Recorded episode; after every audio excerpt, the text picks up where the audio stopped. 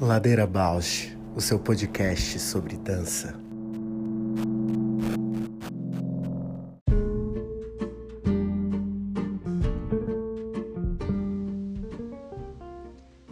Ladeira Bausch é um encontro semanal para mover pensamentos de corpo. Um podcast que se propõe a horizontalizar a dança na sua vida para a dança horizontalizar você. Toda segunda-feira, um novo episódio com temas para dar voz a uma dança mais perto de você, contando o que nem sempre vai para a cena, sem glamour e sem mito.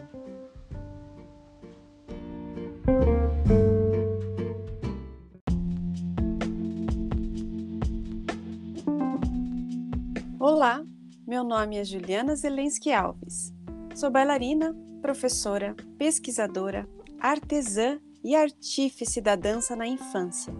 Compor o ladeira me move porque borra minha presença na escuta do outro. Me identifico, me emociono, e enquanto documentamos todos estes afetos. Olá, eu sou a Paula Petreca, bailarina, professora de História da Dança e curiosa. Eu estou aqui nessa ladeira para encontrar vozes, movimentos, biografias que me inspirem a aprofundar meus gestos sensíveis no mundo. E aí, como é que você tá, amiga? Ai, gente, mesinho eu falei, acabou o dinheiro, acabou o amor e julho não acabou. Que loucura. Aí... E, e, pior que a Moira que eu falei, Moira, não, como é que faz essa ladeira que não acaba de julho? Ladeira de julho que não acaba, dela pior que agosto, tem cinco, cinco semanas. E sem feriado, né? Julho ainda férias, assim. Ou se prepara ou aguenta, né? Que loucura. Essa semana, essa que, questão da gestão, né, de agenda, dinheiro, me deixou assim meio estressada, porque de fato assim, o dinheiro não está fechando as contas, aí eu peguei mais trabalho. Aí eu comecei a perceber que eu não vou ter tempo para nada. Aí comecei a repensar a vida, tipo, ah, será que eu mudo de casa, alugo outra casa? Não, não, não. não ainda está compensando o transporte, a gasolina. Mas sabe, eu, eu não sei como eu vou chegar viva até o fim do ano, assim, rezando. E, e aí você fica, parece que querendo abraçar mais coisas, né? E aí como é que. Porque tudo que você vai pensar em fazer gera gasto também. E aí você fica naquela. Eu volto, né? Me repito muito, mas eu volto naquela questão, porque é essencial a gente sempre lembrar que a gente de dança não se coloca como trabalhadora, né? Não entende que que precisa se ver como aquilo que a gente investiu, de alguma forma tem que entrar como retorno e tem que entrar no mercado de trabalho. Total, total. Eu fico pensando assim, por um lado, trabalhando no lugar de gratidão, que bom que eu tenho trabalho, que bom que tem cada vez mais trabalho, mas essa vibe louca de ter que pegar muito trabalho para conseguir pagar plano de saúde, conta da casa, combustível, é isso, sabe? As contas é, vai tirando a qualidade então, uhum. eu percebo que cada vez meu trabalho não está do jeito que eu gostaria que tivesse, porque eu estou sobrecarregada. Então, acho que eu já falei disso aqui, coisas que eu tenho que entregar na quarta-feira, eu ainda não fiz hoje. Então, eu estou sempre correndo atrás e cada vez mais atrasada nas demandas, menos presente, acompanhando o desenvolvimento né, de uma ação que às vezes você detona e ela vai acontecendo. E aí isso gera um, uma insatisfação, né? Essa semana eu também fui no trabalho espiritual, eu sentei na frente do guia, ele já falou assim: com esse corpo fechado, com esse mau humor, com essa insatisfação, você não vai receber bênção nenhuma. Aí eu fiquei super chateada e pensei assim, mas assim, é tão difícil achar um lugar de satisfação quando você está sempre devendo, né? E eu me sinto assim, devendo para o mundo no momento. Mas daí eu me, me lembro da Rose falando também, né? Claro que é uma fala a partir de um lugar já muito consistente, né, profissional, mas que ela fala que é muito gostoso agora é, ir para a sala de aula como professora, depois de ter vivenciado um, um cargo de gestão com muita demanda administrativo, com demandas pesadas assim, com muita responsabilidade, né? Voltar para a aula com uma leveza e ver que um pouco do que você leva já é um bastante assim, né? Eu me, essa fala dela me fez pensar muito assim o quanto que a gente também como professora ou como pesquisadora ou como bailarina cria expectativas irreais da profissão distantes do que a realidade pode atender mesmo, né? Ou, ou aquele, o fazer, o saber fazer já é o bastante para estar ocupando aquele lugar profissional. Quer dizer, saber fazer como construção, né? Claro que a gente vai sempre construindo um saber e uma aperfeiçoando, né? Seja qual a o papel que esteja atuando. Mas o fato da gente já ter estudado isso, estar é, especializado em fazer a tal coisa, já é o bastante para você estar naquele papel. E aí a gente quer sempre fazer mais tendo uma expectativa que a gente tem, que, que às vezes é para atender o outro que a gente nem sabe que o outro espera, e a gente fica nessa bola que é algo criado, né? Uma crença que não atende ninguém e só cria confusão nessa sobrecarga. E que eu acho que outras áreas profissionais criam estratégias para. É, às vezes a gente não gosta de, de falar dessa coisa da, da demanda, de atender prazos e metas, né? Mas eu acho interessante, depois, quando a gente começa a falar dessa questão profissional, é interessante metas, porque elas, elas reduzem também uma expectativa, são práticas, né? É, Torna-se real. Metas é um modo de falar comparando a coisas mais comercial, né? É, mas tem um dado que acho que eu também me pego aí, que tem a ver com essa conjuntura política e, sobretudo, para o trabalho em arte, por exemplo. É, há cinco anos atrás, todos os lugares que eu dava aula pagavam a aula, a preparação, hora preparação. Hoje, um projeto que eu dou aula paga a hora preparação. Nos outros, você tem um valor de hora aula que inclui a preparação. Então, assim, é sobre condição de trabalho, né? Porque eu também lembro muitas vezes, nesses momentos de cinco anos atrás, é, vou dar um exemplo muito claro, eu vou até citar aqui, que eu acho que faz parte, no Teatro Municipal de São Paulo, quando mudou a gestão da prefeitura, a prefeitura questionar, ué, mas os professores têm um contrato de 30 horas, eles ficam 20 em sala de aula, por quê? É, gente, porque 10 horas são hora de preparação. Uau, mas eles já não têm um para entrar aqui para trabalhar, eles não têm que comprovar uma experiência? tipo assim, sabe? A gente tem que cuidar muito dessa lógica. Ao longo do tempo que eu tenho visto nos projetos de arte é que esse lugar da preparação, da reunião pedagógica, né?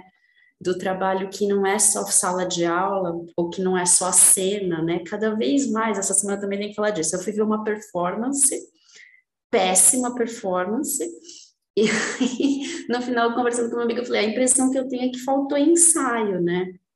E aí, não criticando os artistas, mas percebendo uma realidade. Tem projetos que teve que reduzir a hora de ensaio, tem gente que está trampando com mil outras coisas, vai ensaiar menos. Então, acho que há 10, 5 anos atrás, a gente já teve uma outra estrutura de trabalho, e agora tem questões que minaram, né? E aí, como é que a gente sai dessa? Eu eu já estou entrando aqui no ano político, na campanha política, e achando que a gente tem que voltar a exigir esse mínimo, sabe? Esse mínimo que também tem a ver com a sobrecarga, não é só na gente, também é, também tem exigência e tudo mais, mas tem um lugar de conjuntura que está impossível e pode piorar, sempre pode, né? Tem uma escassez do sistema mesmo, né? Até de de entendimento e compreensão do papel né, da arte, da cultura, da dança como direito, né, como direito humano. E quando eu digo que pode piorar, né, nessa perspectiva de escassez, de crise mundial, de todo mundo afetado por pandemia, por guerra, por etc., um dos projetos que eu estou trabalhando, né, que tem um valor de hora-aula maior do que os lugares, mas não tem hora preparação e tem esse pensamento. A hora preparação está incluída na hora aula. Essa semana, uma gestora da prefeitura veio falar: a prefeitura está questionando por que, que a hora aula de vocês é mais alta do que todos os outros projetos da prefeitura. Eu falei, porque está incluída a hora preparação. Ela falou: ah, mas como é que eu vou justificar isso juridicamente? Ou seja, a perspectiva é que para o ano que vem se equipare aos outros projetos, então as pessoas. E aí, nesses lugares, se a gente. Se a gente não luta, não tem, né, por onde não ir perdendo. Porque vai ser sempre puxado para aquele que é que está mais barato no mercado. A régua é, a régua vai por baixo, né? Que loucura. E não corresponde ao, ao panorama total, né, do, da crise. que loucura, é aquilo, lembro que a Samira falou, né, da questão do se, se a gente não, se o trabalhador não, não brecar esses tipos de postura, vai ser sempre nivelado a partir daí, né? Se você não diz não a um trabalho que está abaixo do piso, vai vai sempre nivelar a partir daí. E é isso, essas escolhas são políticas, né? E o perverso é que a gente vive num país tão desigual que sempre vai ter alguém que vai estar tá disposto a fazer por menos, porque tem gente que está em nada, abaixo de nada, né? Então é muito perverso, dá uma angustinha, assim vamos chamar aqui uns candidatos a deputados estaduais, federais, o que é que vocês estão pensando? Sim. Né? Para as políticas públicas em arte, cultura, educação. E esses dias eu estava pensando assim em alguns trabalhos que eu fui assistir porque ganhei o convite. Na época estava atuando em companhias que que ah, ganhavam convites, né, por estar integrado com o teatro, com a produtora, com algum alguém. E trabalhos incríveis, shows de música assim, incríveis que eu fui assistir que hoje talvez não estão tão acessíveis para eu ir assim, porque eu não estou tão vinculada também. E daí eu fiquei pensando, mas que coisa, por que que outras pessoas não foram assistir? Será que esses shows que eu fui assistir, que eram incríveis em teatros, porque eu tinha acesso ao convite que foram ofertados, não estavam, esses shows, será que estavam em outros tipos de apresentação mais populares, com mais acessibilidade, né, em bairros, em escolas, por exemplo? Não, provavelmente não. Eu fiquei, fui desdobrando, fiquei, gente, então eu hoje estou numa situação que não tenho acesso, porque não estou vinculada a outro tipo de parceria. Então, quer dizer que eu não assisto trabalhos de uma certa qualidade, né, que eu considero que eu, foram experiências marcantes na minha vida, porque eu não estou vinculada a outras coisas e não estou no meio, então por isso eu tenho acesso a outros tipos de, de qualidades de trabalho, né? Aí fiquei pensando, gente, então é isso, então certos trabalhos não são acessíveis mesmo, porque eles criam hierarquias de acesso, de saber, saber né, de, de acessibilidade, de fruição, porque estão em categorias de só pagando um tipo de ingresso ou estando no meio, que você consegue acessar, senão você fica num, com acesso a outro tipo de de produção mesmo, talvez voltada mais a uma produção de políticas públicas, né? Fiquei, entrei nessa crise, assim, falei, nossa, então... Porque aí eu fico nessa contradição entre a arte que está vinculada a esse comércio e a arte que está vinculada ao, ao, às políticas públicas. Daí eu me, fico em crise, por que, que tem essa separação? É, é, eu acho que tem várias questões que você está falando, é muito pertinente. Esse, essa gratuidade não chegou necessariamente ao acesso de uma parcela da população que seria é, impossibilitada de pagar o ingresso. E aí, quem ficou desfrutando da política pública, de repente, é uma população que poderia ter investido esse ingresso. Então, eu acho que é nesse âmbito que tem uma complexidade muito maior que deveríamos repensar. Teve uma proposta da Marta Suplicy, ainda quando ela era ministra da Cultura, que não avançou, que era a ideia do Vale Cultura. Assim como existe um Vale Refeição, existe um Vale Cultura. Eu acho que tem um pensamento nessa proposta aí que foi deixado de lado muito rapidamente e que poderia caminhar na direção de tanto valorizar o profissional da arte quanto empoderar quem quer acessar ainda não consegue acessar, e que para essa pessoa tem escolha, porque ela tem o vale, ela escolhe se ela quer ver dança contemporânea, se ela quer ver outra coisa. Mas eu acho que a questão da gratuidade, ao longo dos 20 anos aí que a gente tem esse tipo de, de política, colocou muito trabalho artístico no lugar de não custa nada, né? E aí isso é complexo. E aí também é isso. Tem um público, a Bjork vai fazer show em São Paulo, é mil reais o ingresso, tá praticamente esgotado. Então tem quem, quem acesse isso, e aí vai criando esse abismo social, né? Enfim. Que interessante isso, né? Porque ao mesmo tempo que pode ser gratuito, mas não se torna tão acessível também. Porque vai ser gratuito, mas dentro de qual política e dentro de qual, como que chegou ou qual, onde que é, onde que está, como é que eu acesso, né? Se está bem interessante isso. E eu acho que de alguma forma, mais pela curiosidade de saber se existe alguma ligação que me faz a ponte para nossa convidada hoje. Se existe alguma relação do que a gente vai falar hoje é, com esse tipo de abordagem de tornar acessível uma linguagem, né? Então, a gente vai falar hoje com a Juliana Machado, que é uma bailarina e que recentemente voltou de Londres, que foi estudar no Instituto Laban, que é uma instituição que eu sempre adorei, assim, de como referência e como conhecimento. Eu e a Ju, a gente estudou juntas no, na Escola de Dança do Guaíra, assim, então a gente tomou caminhos diferentes e, e curiosidades, mas é, agora gente, ela voltou e falou: Ju, que interessante, Ladeira Bausch, que vontade de, de comunicar, que vontade de, de, de dar voz ao, ao, ao, à experiência que eu tive. E eu acho que o Laban foi uma pessoa muito importante na dança e que, de alguma forma, trabalhou tanto para que a dança tornasse, de alguma forma, mais, cada vez mais acessível, assim, em aspectos de entendimento da dança mesmo. A dança não é só aquilo que está lá no, na, na corte, não é só aquilo que está lá no, no palco, não, é um estudo, é um, é um conhecimento e ele pode ser treinado e praticado e estudado dessa maneira. Vejam, e daí articulou com várias outras linguagens também, né? Dentro dessa minha ignorância de saber sobre Labas, né? E que ele pode ter essa, esse, é, ela talvez possa trazer essa pergunta que se levantou agora, né? Sobre essa questão de acessibilidade, qual o seu Olaba se preocupou muito com a dança nesse sentido de tornar acessível, qual a política que Laban propôs, né? Pois é, o Laban estava super relacionado à política. O tempo que ele teve na Alemanha, ele trabalhava em teatros públicos, então, essa pesquisa está financiada também por um Estado, e depois, quando ele vai para a Inglaterra e vai trabalhar na indústria, vai trabalhar num lugar de saúde do trabalhador, também relacionado à política pública, né? A políticas laborais, a políticas depois de educação, que são contextos muito diferentes, né? Quando a gente pensa na Europa, esse bem-estar social é garantido. Aqui no Brasil parece que é sempre um luxo chegar nesse lugar de. Imagina, o Laban estudou o trabalhador, né? Como reduzir danos de um trabalho repetitivo, e aí toda a teoria dos esforços vem daí.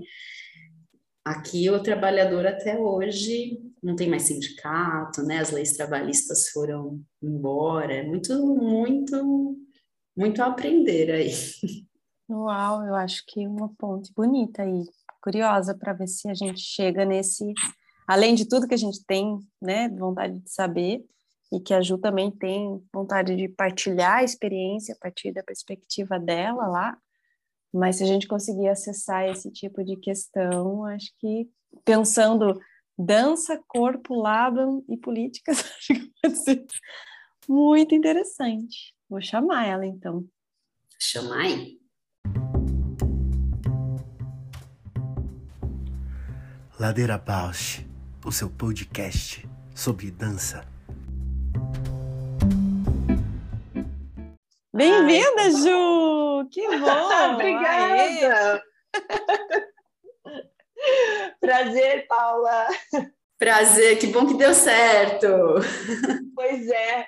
Ju, vamos começar. A gente começa aqui já, tipo, na beirada da ladeira, assim, para se jogar, e aí começa já você uh! se apresentando. Quem é você na ladeira? Conta pra gente, para os nossos ouvintes, Ju altas emoções, né?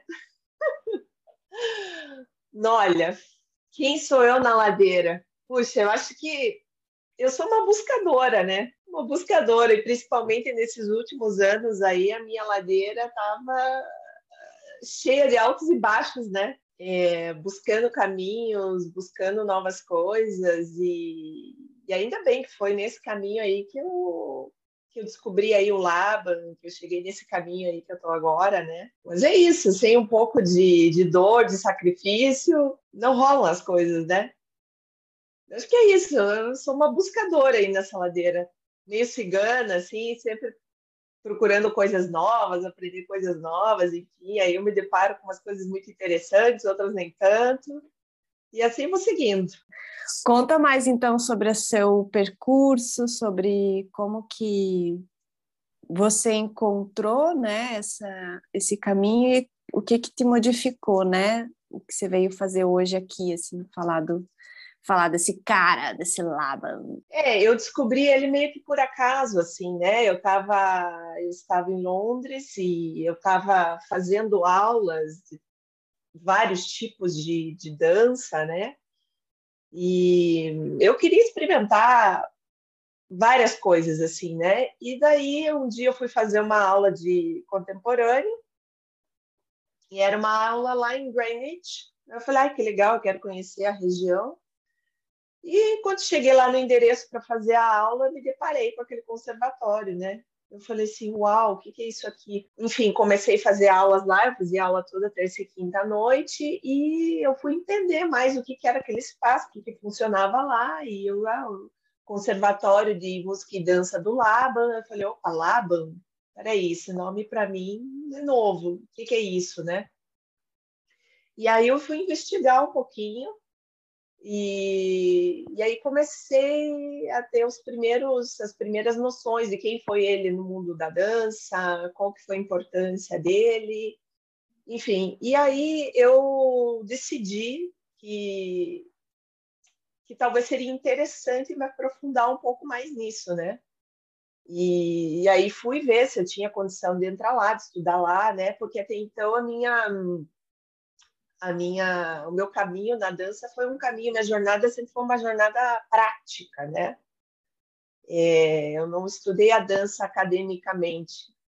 E aí, como hoje eu já já não, não danço mais, não performo mais como bailarina, né? Agora o, o momento é outro. Eu percebi que estando na dança, é, o caminho seria dar aula, coisas que eu já tinha feito, né? Eu já tinha dado aula antes e tudo e, e, também coreografar. Eu comecei a ter um interesse muito grande por coreografia, né?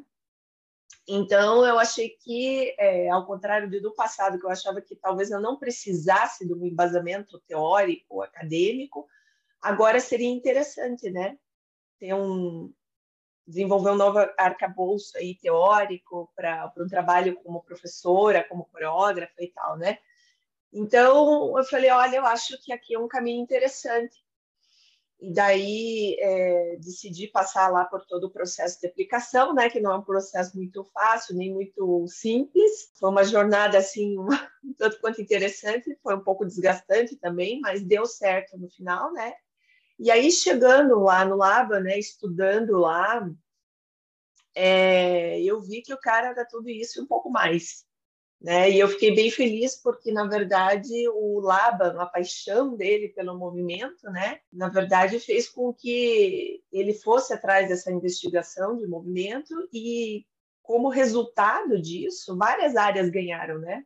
Não só na dança em si também, mas o teatro, a parte até terapêutica, a parte educacional, né? Você pode aplicar os conhecimentos dele é, em diversas áreas né? seja na dança no nível profissional, trabalhar com grupos, com companhias, seja no nível não profissional, seja no nível educacional, né? Quando você tem uma bagagem já de corpo, né, de, de, vários anos, é bacana, porque daí você consegue aproveitar melhor tudo aquilo, né? Você consegue entender, você consegue experimentar em você, você não é uma coisa assim que está vindo e você nunca né? Você consegue colocar na prática ali e ver como é que aquilo uhum. acontece, né? Que a proposta dele é uma proposta muito. Nossa, você já tocou aí numa coisa que é de muito meu interesse, né? Que é o ensino de dança, seja ele formal ou informal, né?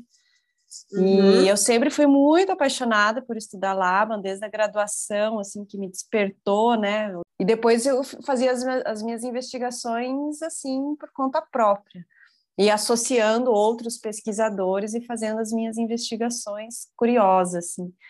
E aí agora, né, fazendo esse estudo sobre ensino de dança na infância, me faz pensar muito, assim, que, que você se debruçou lá ou, ou entende, né, com, depois de, desse estudo, dessa experiência lá, que o Laban tem para contribuir no âmbito da educação e do ensino, né, e aprendizagem nas escolas ou mesmo na, no ensino de dança, né? Eu quando fui estudar lá, né, eu fui com uma, uma visão meu principal interesse na época foi muito voltada pensando né, na coreografia questão coreográfica, né? Então, é, o meu foco, tudo que eu observava, tinha, né, como objeto essa questão coreográfica. Porém, é, você está lá dentro, né? Você está bebendo da fonte, você está interagindo com pessoas. Inclusive, tem uma professora lá que ela foi discípula, ela, ela conviveu com ele, né? Então, não tem como você não absorver tudo aquilo, né? E a gente tinha muitas horas é, lá. Eles têm uma biblioteca maravilhosa lá. Inclusive, eu ouvi falar que é a, a, a mais completa em termos de dança. Tem muita gente que vai até lá para buscar material, enfim, né? de pesquisa, um acervo audiovisual fantástico. Então, assim, eu gosto de estudar, né? Então, apesar do curso ser bem prático, eu também passava vários momentos lá na biblioteca, lá fuçando, estudando, né? E é evidente que você consegue perceber e, e ter contato com essa vertente educacional do Laba. Então, muito embora eu não tenha ido nesse foco, mas assim, o que eu o que eu pude perceber, até mesmo porque no meu curso tinha uma tinha uma cadeira de pedagogia na dança, né? é, eu, eu acho assim que Lavan é essencial para quem vai trabalhar o corpo na educação, né? Essencial. E, ele não desenvolveu, por exemplo, uma técnica, né? Não é uma técnica que tem um jeito certo de fazer assim, se você fizer assim está certo, de qualquer outro jeito está errado. Não. É desenvolver na criança a questão da consciência corporal de uma forma singular, porque cada criança tem uma personalidade, tem um, né, tem um repertório. Então, na verdade, o educador que trabalha com Laban, ele vai usar aquelas, eu digo, ferramentas que ele, ele percebeu e nomeou essas ferramentas e vai conduzir a criança a encontrar o próprio movimento, né? a partir da personalidade dela, a partir da, do corpinho dela, sem dizer isso está certo ou está errado. Né? Cada criança é única, cada criança tem uma personalidade. E nisso, aí tem os, os 16 temas do movimento, que ele chama, né? que vai trabalhar, cada movimento vai trabalhar, cada tema, desculpe, vai trabalhar um aspecto da coordenação motora da criança, do autoconhecimento. Isso, isso é fantástico, né? da relação dele com, com os outros, o espaço que ele ocupa, é, a relação com os coleguinhas, né? Então, assim, é, você proporcionar para uma criança esse, esse autoconhecimento, essa percepção de si e deixar que ela se expresse em termos de movimento, porque ela também está ali gastando toda aquela energia dela, né? Isso é fantástico. Eu até estava ouvindo esses tempos, tem um, um psiquiatra fantástico, José Ângelo Gaiarsa, ele estava falando que é muito certo, uma coisa que é muito certa. É, na educação, é, você educar uma criança geralmente tem a ver com você é, restringir o movimento dela, né? Criança, fique quieto, pare, fique, senta aí, não se mexa tanto, né? Então você, você vai segurando a criança de todas as formas e a criança ela tem que se movimentar, ela tem que gastar energia. E quando ela está trabalhando o corpo, ela está trabalhando os neurônios também. Né? Então ela desenvolve o intelecto dela também quando ela está desenvolvendo a parte motora. Então se você restringe a criança né, no, no movimento, você, de certa forma, está restringindo o intelecto dela, o desenvolvimento intelectual. As relações, a, né? A gente sabe que o nosso corpo, quando ele deixa uma parte de ser usada, ela atrofia, né? Então, e tudo aquilo que a gente usa desenvolve mais. Isso não acontece apenas com a nossa cabeça, com o nosso cérebro, o nosso neurônio, mas acontece com o nosso corpo também. Então, é, eu achei interessante essa colocação dele, né? Você, você tem que desenvolver. E a dança, assim, por essa metodologia de Laban, ela, ela proporciona né, esse desenvolvimento, esse conhecimento, essa integração com os outros colegas. Dá uma sensação de grupo, de pertencimento, mas ao mesmo tempo também de, do indivíduo, né? Eu vi, lembrei agora você falando, eu vi um videozinho, você viu, Paula, do neurônio que eu coloquei?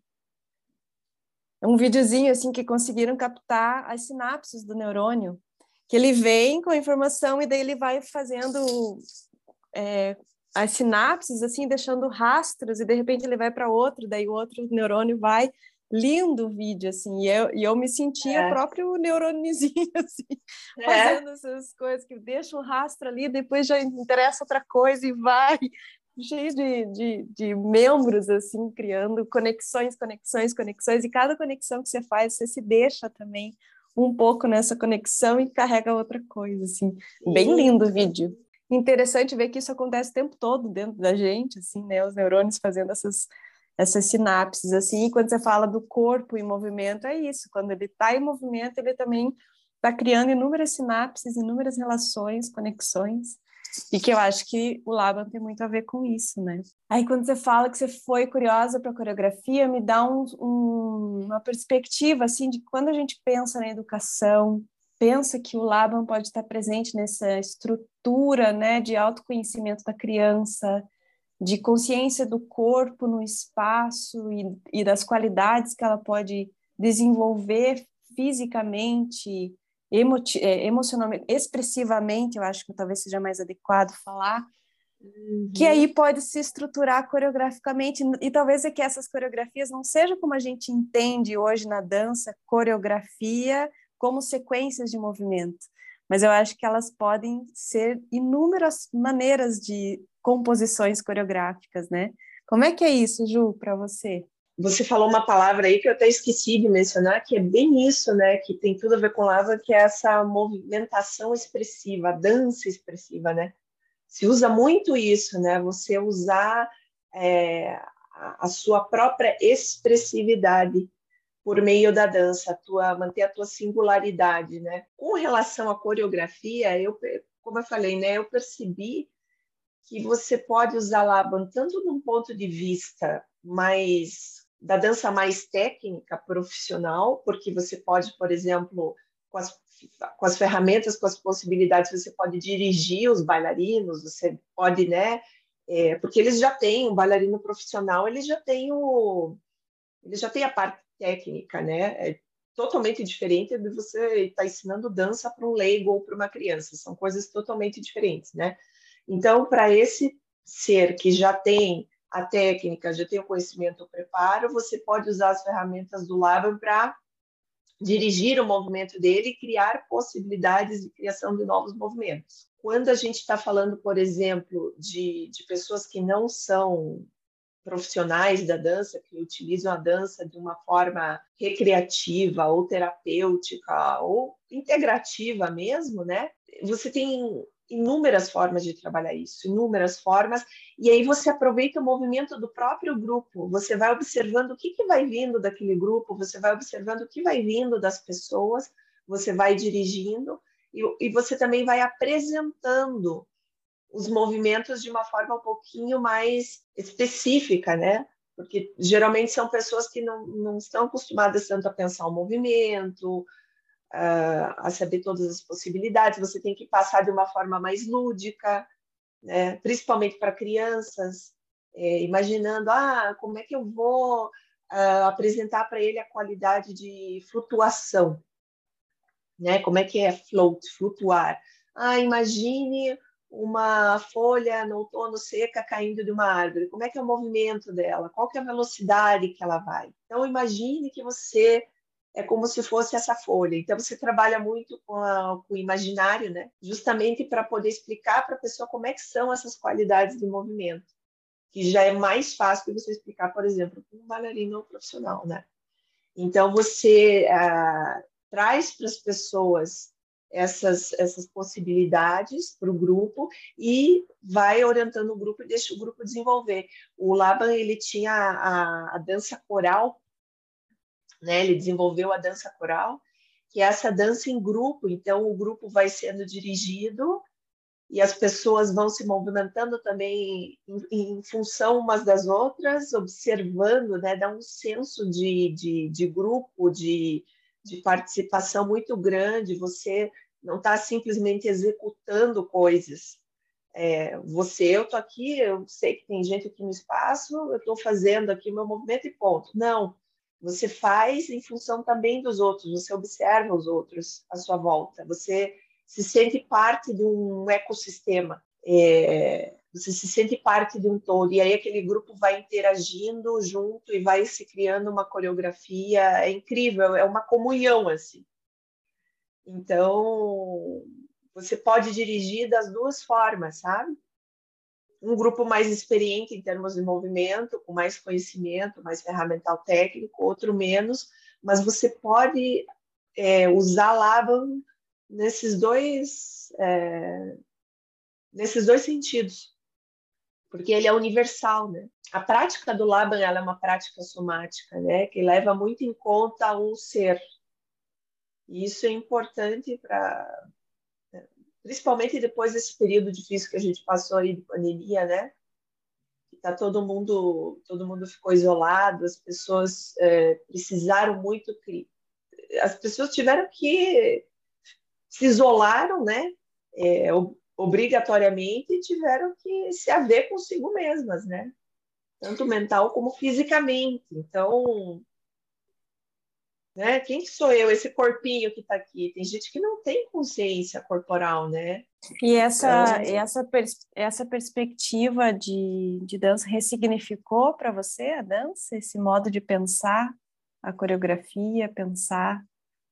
Sim, sim, sim, totalmente. É, é conhecer a Laban, conhecer a, a metodologia, o sistema dele, fez eu ver a dança de uma forma nova, mais ampla, né? Eu já tinha uma bagagem de dança e, e eu achava assim, ah, não sei se eu vou ver coisa muito diferente.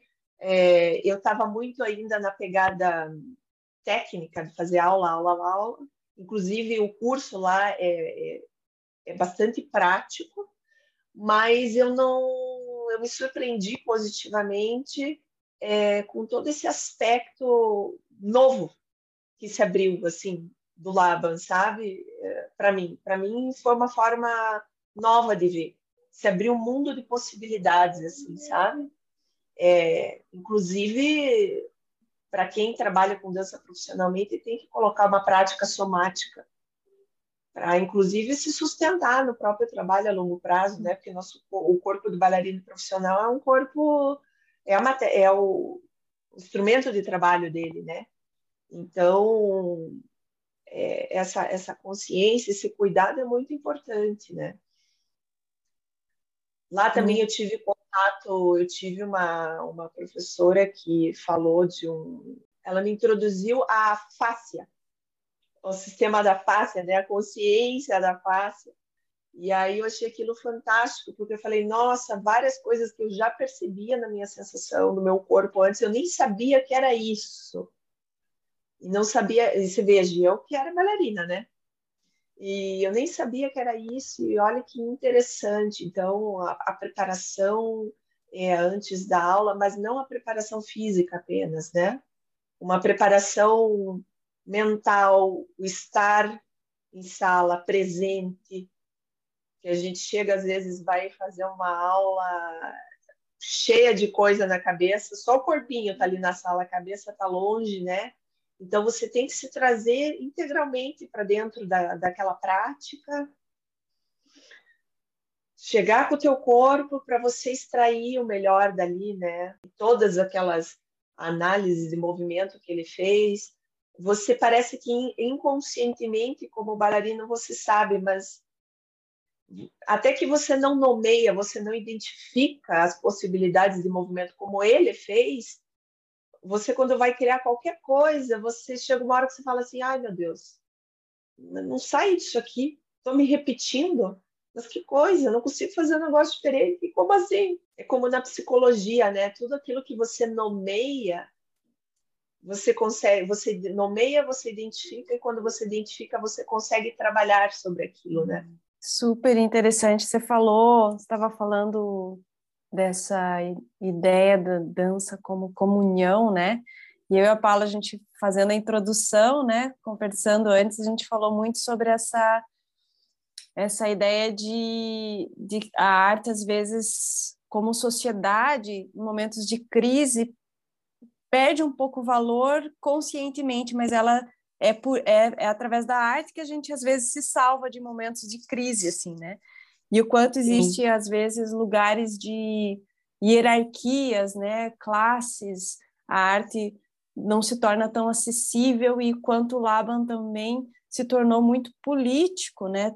Foi muito ativo politicamente com o trabalho dele. Ele, ele trouxe esse trabalho dele como comunidade também, né? Para a comunidade, como atuando isso em, com trabalhadores e tal.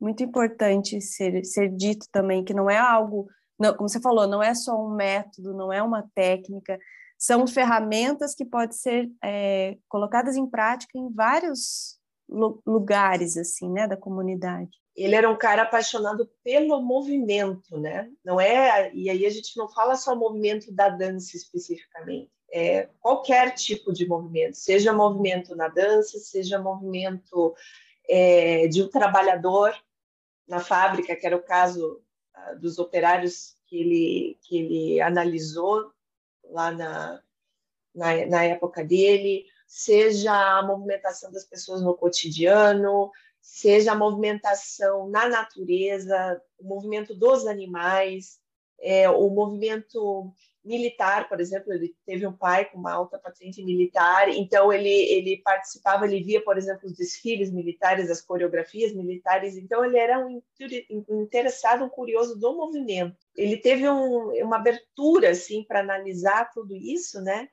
E ele começou, na verdade, assim, o Laban, ele começou com, com dança, ele é húngaro, mas ele tinha uma companhia de dança na Alemanha. Ele, depois de uma experiência não muito bem sucedida em coreografar e ser convidado para coreografar os Jogos de Berlim pelos nazistas, ele saiu meio fugido, né? Primeiro para a França, França, ele foi parar na Inglaterra e lá que ele começou a é, trabalhar com o, observando o movimento dos operários nas fábricas de tijolos, né? E em paralelo ele também é, trabalhou é, com essa questão da dança na educação.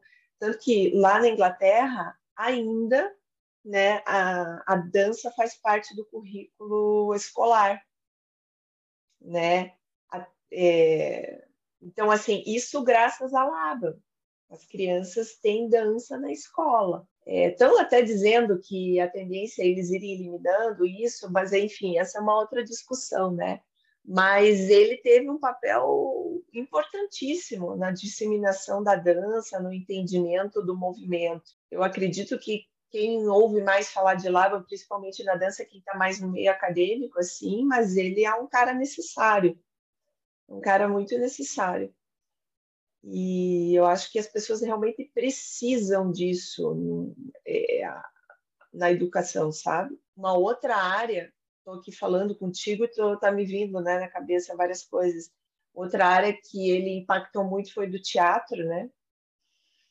É, com ele surgiram vários dos chamados teatros físicos, né? Onde os atores, digamos, extinguiam o uso da palavra e você aí tinha que ter uma expressividade absurda no corpo para transmitir aquilo, né? Existem inúmeros grupos, existiram também inúmeros grupos de teatro físico que faziam é, montagens, que faziam representações sem usar um, uma palavra ou apenas usando sons, mas tinham que transmitir tudo por meio do corpo, né? Não à toa que tem muitos atores que usam o Laban como preparação também. Eu não sei aqui no Brasil, para ser honesta, mas, por exemplo, lá na Inglaterra, que eu estava lá, acabei vendo muita coisa, né?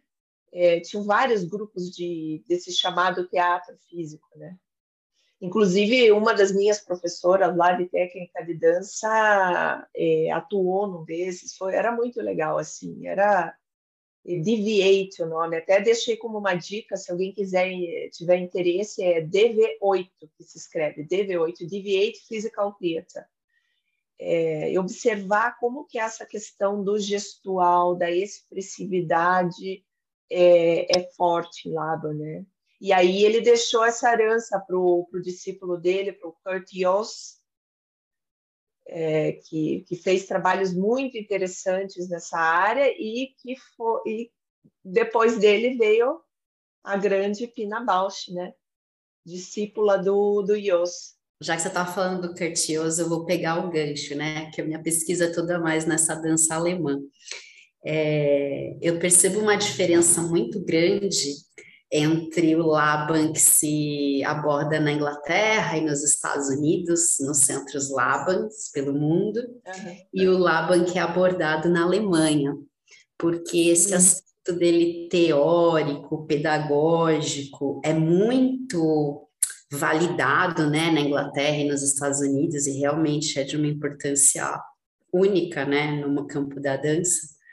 Mas na Alemanha, principalmente na FUVA, né, a escola que o Curtius fundou, se fala muito do Laban místico, do Laban ocultista, né, daquela relação dele com o Monte Veritá e com esse aspecto mais invisível da dança, que eu acho que quando ele vai para a Inglaterra ele vai aproximar isso da ciência e teorizar aí no campo da pedagogia, mas na Alemanha, com o Curtioso, Sigurd Leder, né, todos os professores que construíram aquela escola, o aspecto espiritual, diria, é bem presente. Você falou que estudou com uma aluna dele, é a Valerie Preston? Isso, ela mesma. Eu queria saber se ela fala desse lado mais metafísico, espiritual. Uh, não, a Valerie é uma pessoa extremamente energética. Gente, ela tem 92 anos, tá? Imagine, ela é uma mulher assim, energética, firme. Você fala assim, meu Deus do céu, isso aqui é uma, uma história viva, né? Mas ela, ela fala muito, principalmente da, da experiência que eles tiveram quando chegaram uh, e observaram os movimentos dos trabalhadores nas fábricas. Ela não leva muito para esse lado, mas eu acho que talvez tenha muito a ver com a personalidade dela, sabe? Ela ajuda a refazer algumas montagens lá é, de trabalhos dele, porque enfim, ela ela é ela, ela que resta aí para nos contar como é que ele via as coisas, como é que ele trabalhava, como é que ele percebia. Então, o foco dela, que, eu, que ficou claro para mim, é mais esse, assim, sabe? Talvez pelo próprio temperamento. Eu, eu vi alguns trabalhos, assim, tem gente que relaciona, você falando desse lado místico, até tem muita gente que é, é eu, tem um livro interessante que eu vi, que traz Jung junto com Laban, né, nesse aspecto mais da psique. É, Jung trabalhava muito com a questão de mitologia, psique, os fenômenos do inconsciente coletivo, né? Então eu acho que por aí caminharia mais esse esse lado místico do Laban, que é, é bem interessante, né? É incrível, né? Ele permeia tudo assim. Eu tenho uma amiga que também fala dessa questão das capitais, né? Porque tá ali em Greenwich, mas ainda é Londres, o Trinity Laban, né? E nos Estados Unidos está em Nova York. E a Folkvan tá em Essen, né? Tá super retirada, assim. Eu tenho uma amiga que fala, se tivesse em Berlim, já não teria essa mística toda. É, já, já foi um local mais retirado justamente para deixar mais essa. Porque é perto dos grandes centros, a tendência é mesmo, né? Eu acho que deixar a coisa mais lógica, mais racional. Muito interessante vocês falarem disso, porque acho que conecta de novo com a nossa, nossa introdução, depois a Ju vai, vai ouvir que é esse lugar às vezes que a arte precisa tomar um lugar mais comercial para que ela seja uhum. replicada de uma forma mais abrangente, né? Porque não se trata só disso, mas precisa saltar para esse nível comercial e uhum. mais central para poder ser vista com um valor, talvez, é, ser legitimado no sistema. Mas que bom que ainda existem outros centros que, que sustentam a, o ocultismo do, do Laban, né? É, exatamente. É, na verdade, a arte é uma coisa, para mim, pelo menos, é muito paradoxal, né? Porque as pessoas associam, se por um lado elas associam a algo exclusivo, né? Quando você fala de arte, você não está falando com a camada é, mais, entre aspas, sofrida da população, fala assim, não tem acesso a isso, né? Porque está tá lutando por outras coisas básicas, que a arte é uma coisa assim, meu Deus, né? Se por um lado ela parece uma coisa ligada a algo requintado, refinado, algo restrito, por outro lado, quando você está na arte, você é um artista, você se sente totalmente, como é que eu vou dizer, à margem, né? Sempre ele lutando por recursos, sempre lutando por um reconhecimento. Não, não raro, por exemplo, as pessoas falam: ah, eu não vou, como é que eu vou fazer? Vou viver de arte? Não dá para viver disso. Então é um paradoxo, né? Parece que é uma coisa que, que é tão é, inacessível que, em tese, você imagina que todos os envolvidos com aquilo têm uma vida diferenciada, maravilhosa e fantástica, e na verdade não. Os artistas estão meio que né, sempre naquela coisa, é, não sei se é apropriado essa, esse termo, mas meio marginal, assim, meio tá sempre pedindo, por favor, venham, é, é aquela coisa, você vai fazer uma peça, a pessoa vem te pedir é, ingresso gratuito, fala, pelo amor de Deus, não me peça para te dar a única coisa que eu tenho para vender. né? Senão, fala assim, pô, se você não der ingresso, as pessoas não vão existe esse sentido de ter uma visão um pouco mais comercial para trazer as pessoas, para trazer o grande público, pessoas que não, às vezes nem apreciam tanto arte, mas faz virar um pouco mais um entretenimento para as pessoas consumirem aquilo para aquilo não morrer no ostracismo, não ficar marginalizado, assim. Muito interessante, acho que conecta muito com o que a gente estava levantando hoje, assim, esse lugar, essa contradição, assim, nessa complexidade, né, de tornar acessível, mas se torna tão acessível também não tem, não tem valor, se, se, se valoriza demais também não tem acessibilidade. Então é, é. é, complexo mesmo. É muito interessante é. falar disso assim. E o quanto a gente é, ao mesmo tempo que a gente tem um, um requinte, tem essa um investimento muito alto para se tornar um artista com a qualidade que a gente almeja, assim, né, com o rigor que a gente espera, o que a gente tem como referência. Ao mesmo tempo, a gente precisa se identificar com coisas que esse lugar que nunca cessa e tem uma postura política que tem que falar de problemáticas mesmo sociais, né? Porque isso também é uma função da arte levantar essas questões que não são vistas, né? Que não são é uma função da arte também. Ju, e quais são os seus próximos passos daqui para frente? O que, que você tem aí como projetos, ideias, idealizações? Eu, eu não cheguei faz muito tempo, né? Então, assim, eu agora estou trabalhando com um grupo de meninas, está sendo muito legal, assim, porque eu estou, inclusive, trabalhando muito lá, lá com elas. Claro, botando meu tempero também, as minhas vivências e tudo, meu repertório, mas colocando na prática tudo aquilo, né, que eu, eu bebi lá do Trinity em Londres. É, eu estou com um projeto agora online, é um projeto chamado Coreolab, Laboratório Coreográfico, né, que eu estou uh, trabalhando toda essa questão de composição coreográfica pelo método do Lava, e eu terminei recentemente de montar uma oficina sobre isso, né? E eu tô louca para compartilhar aí. Alô, alô, os espaços aí de dança. Ai, eu imagino fazer alguma coisa assim, é, mais no sentido de oficinas mesmo, porque a gente pode atingir mais pessoas, né? É, mais grupos, mais instituições. Então, é interessante também para você ter um feedback, né, do, do pessoal que que, como que o pessoal da dança recebe isso, como que é um pessoal da educação, como é que a gente pode levar isso, né, para diferentes espaços, assim, disseminar mesmo, porque eu vim com a caixinha cheia de coisas, está transbordando agora. E você teria alguma cena ou sequência de movimento que gostaria de áudio descrever para gente? Acho isso super, né, curioso e legal de pensar que o Laban foi um dos primeiros que não não não está dentro da dança clássica a criar o Lab Annotation, que é uma, um modo de escrever a dança, como colocar uma, uma ah. descrição, né? Como, como que a pessoa lê a dança ali e consegue entender o que está acontecendo.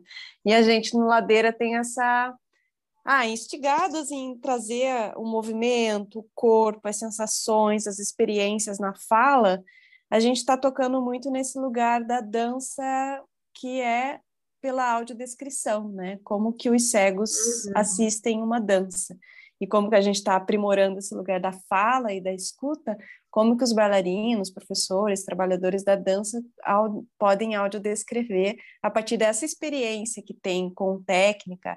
Claro que não é uma audiodescrição profissional e de especialista, né? Que, que tenha uma... Uhum. Tem critérios de audiodescrição, mas a partir, se a gente pudesse incluir isso na nossa vida de artista da dança, sempre que uhum. dançar, poder audiodescrever. Você teria alguma coisa? É, na verdade, a Laba Notation, ela, essa notação Laba, né? Eu, eu digo que é a partitura da dança, né? Ela, ela tem símbolos, ela é formada por símbolos específicos, por desenhos, né? que indicam, por exemplo, as alturas, os níveis, o, tipo, o ritmo, a qualidade, né? Mas é, nesse sentido que você comentou aí, eu acho que a melhor forma de passar para uma pessoa que não tem condição, ela não está vendo, mas está ouvindo, né? É trabalhar por meio do imaginário dela. Então, você diz o que está acontecendo ali, como é que aquele movimento se dá, na qualidade, por exemplo, de flutuação, de um deslize, né? Agora a pessoa está deslizando, enfim, porque a notação em si ela é por símbolos, símbolos visuais. E aí está uma coisa que também imagino que não foi muito pensado nessa questão até que você está colocando que é super importante, né? Então é, é mais no sentido de descrever é, por meio da, da, da, imaginação, dessas qualidades possíveis de movimento, né? Então, você vai, vai, vai transformar o movimento, por exemplo, agora está havendo um derretimento. Pode ser um exercício de, de aquecimento ou uma que você está trabalhando na coreografia, a gente não, não viu ainda. Ah, tá, um exercício. Tá, vamos lá então. Por exemplo, um que eu gosto muito é, é um exercício que, que ele dá muita. É um exercício geralmente que é feito em duplas, isso numa aula, né? E você observa é, muito o tempo do outro. Então, assim, é, respiração. Então, você tem que imaginar, por exemplo, você está é, no chão, você fica na, apoiado, pelos, apoiado pelos joelhos e pelos pulsos, e você imagina que a tua coluna vertebral é uma linha reta, como se fosse assim, como se você tivesse uma cauda. Então você vai do ponto da cabeça até o final daquela cauda, imaginando toda aquela coluna vertebral articulada. E você trabalha a respiração e você tem uma outra pessoa ali junto que vai é, tocando o seu tronco. E a cada toque dela você tem que trazer a sua respiração, né? só isolando aquele ponto. Então você inspira profundamente só naquele ponto. E aquela pessoa que está com o toque, ela sente, ela, ela pode fechar os olhos, ela tem que sentir todo o teu corpo se movimentando naquele sentido e voltando na expiração. Só a partir daí ela vai apontar um outro ponto do seu, do seu tronco. E aí você tem que deslocar todo aquele ar para aquele ponto, isolando.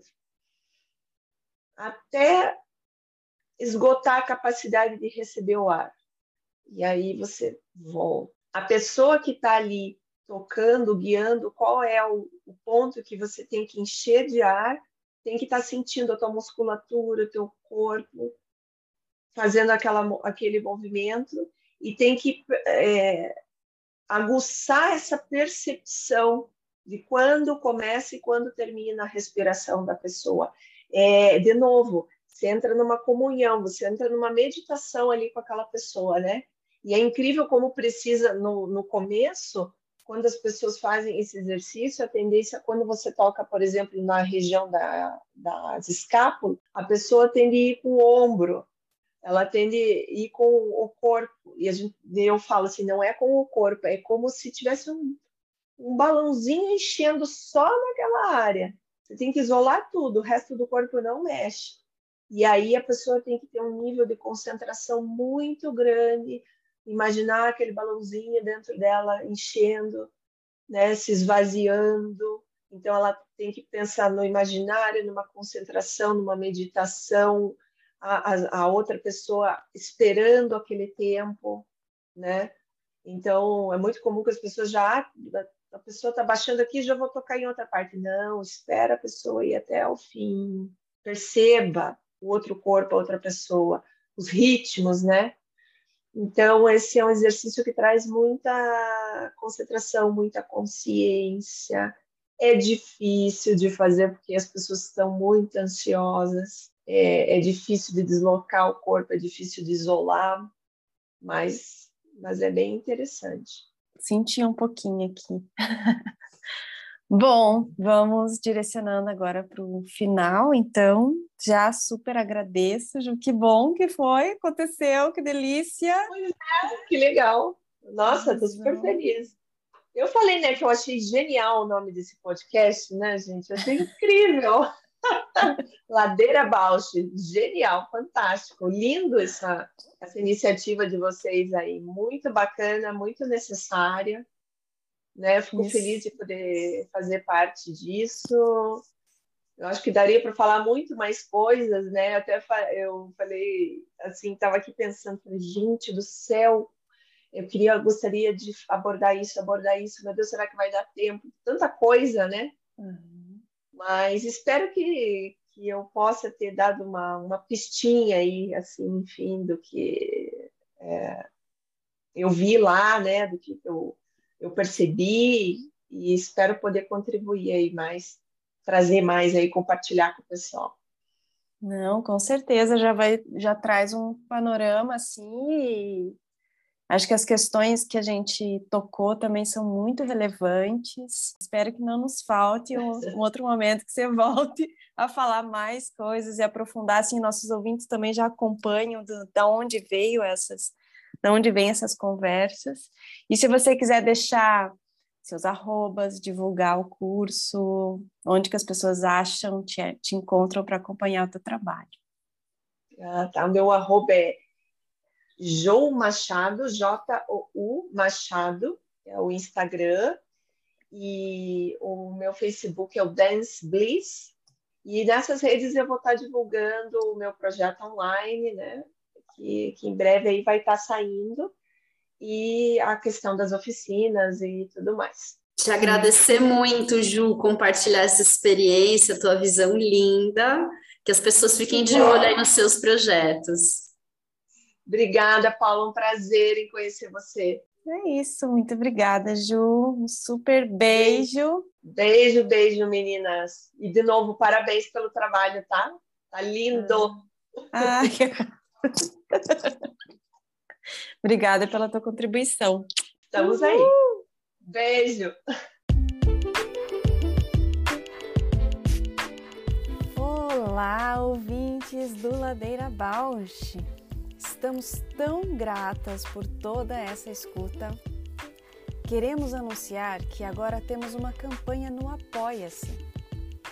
Caso queira contribuir com algum destes episódios, nos incentivar a continuar produzindo? Entra lá no site do apoia.c barra Ladeira. Estaremos lá. Beijo a Bausch!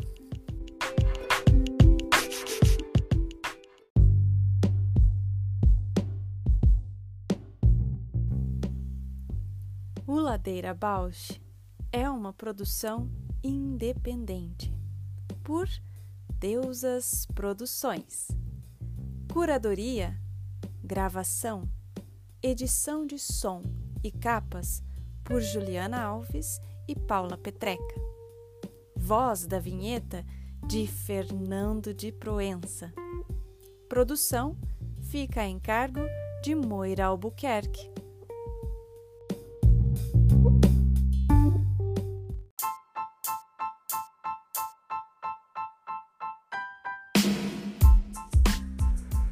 Ladeira Bausch, o seu podcast sobre dança.